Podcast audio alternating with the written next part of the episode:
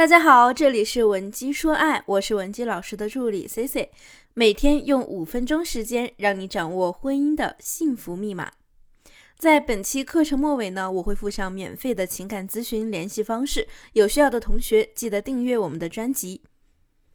今天呀，C C 想和同学们聊一个主流价值观并不太接受的主题，起因呢是前几天知乎上有一个姑娘对我匿名提问。他问我，如果自己有过精神出轨，并且已经取得了未婚夫的原谅，但是呢，最近又发现未婚夫也在约炮，怎么办？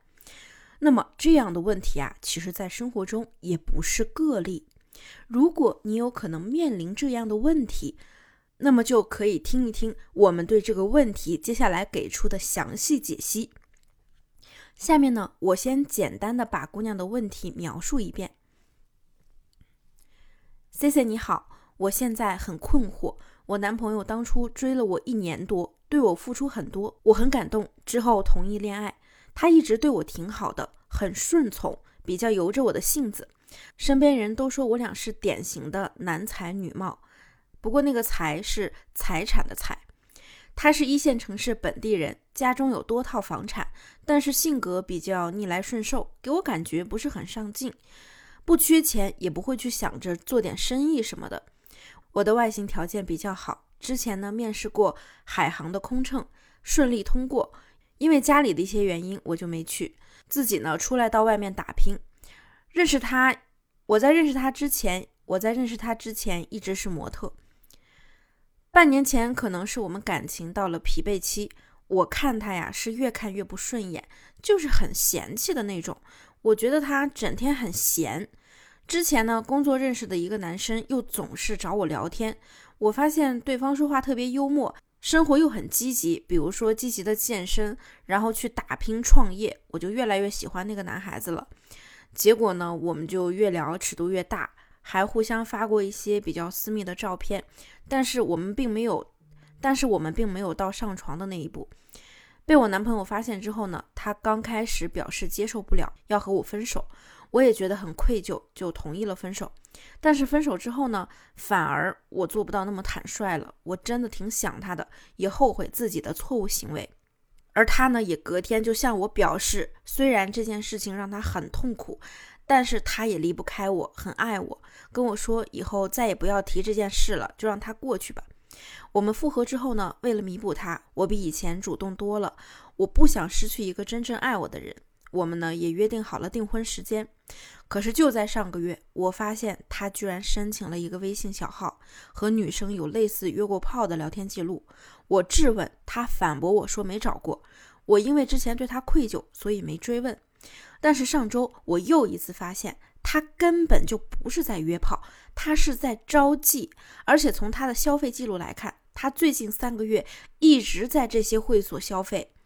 说实话，我不想分手，因为我们已经谈婚论嫁，马上订婚了。不过我现在真的不觉得对他有那么愧疚了，我就想知道我怎么样才能惩罚惩罚他。这次我跟他闹，好像他也不像以前那样顺着我，甚至呢把门关上，自己在屋里睡，不理我。我该怎么办呢？从这个姑娘的口中啊，我们我们可以明显的发现，这整件事整体上就是一个舔狗追女神、被背叛后报复女神的过程。其实这件事情的开端，确实是咱们这位女同学造成的，源头就是因为她身边有了更优秀的男生，衬托之下呢，觉得自己男朋友哪儿哪儿都不顺眼，于是忍不住精神出轨了。这就好比是给男人重重的打了一个巴掌。也许是因为前期追女神沉没成本太大，也许是因为他真的爱你。总之，这个男人他可能最后选择了原谅。但是同学们，我们要知道啊，对于男人来说，面子就像老虎的屁股一样摸不得。从我们的经验来看，类似的情况之下，男人呢虽然可能嘴上说原谅了，但是那可能只是一时的原谅。当他们深夜想到你和别人聊骚的场景，那种报复的小火苗很容易在日复一日的堆积之下变成熊熊大火。因为男人心里会想：我追了你一年多，我为你付出了那么多，你才终于开了金口和我在一起。凭什么外面一个男人，他光凭着一张嘴、一副好皮呢，就能让你跟他大聊骚话，还能发那些见不得光的照片？于是这种情况下，男性就会觉得他吃亏了。那么他们发泄途径是什么呢？无非一聊骚，二约炮，三招嫖。所以说，我们每次遇到类似的咨询时啊，对于男方最后做出的任何行径，我都不感到意外。那这种情况怎么处理呢？得分两种情况来对待啊。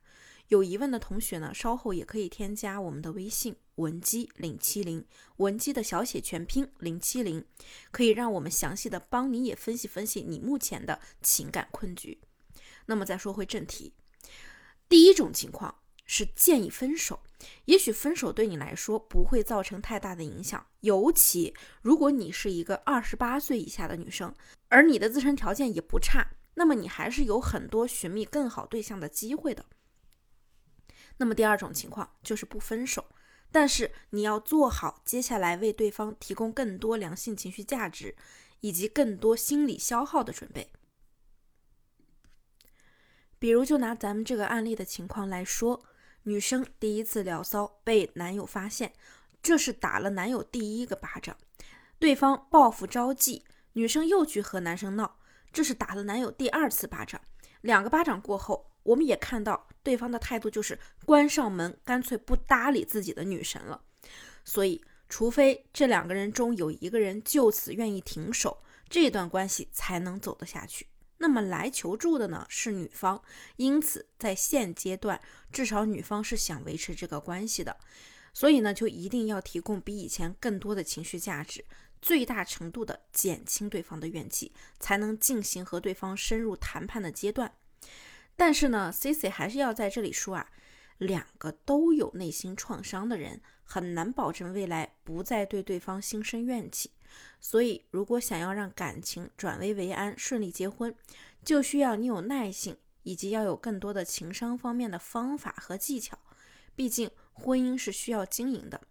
如果你想知道该怎么做，或者你目前也有解决不了的情感问题，想让我们帮你解决，可以添加我们分析师的微信文姬零七零，文姬的小写全拼零七零，发送你的具体问题即可获得一到两小时免费的情感分析服务。下期 C C 会接着给大家带来更多的情感干货，文姬说爱，迷茫情场，你的得力军师。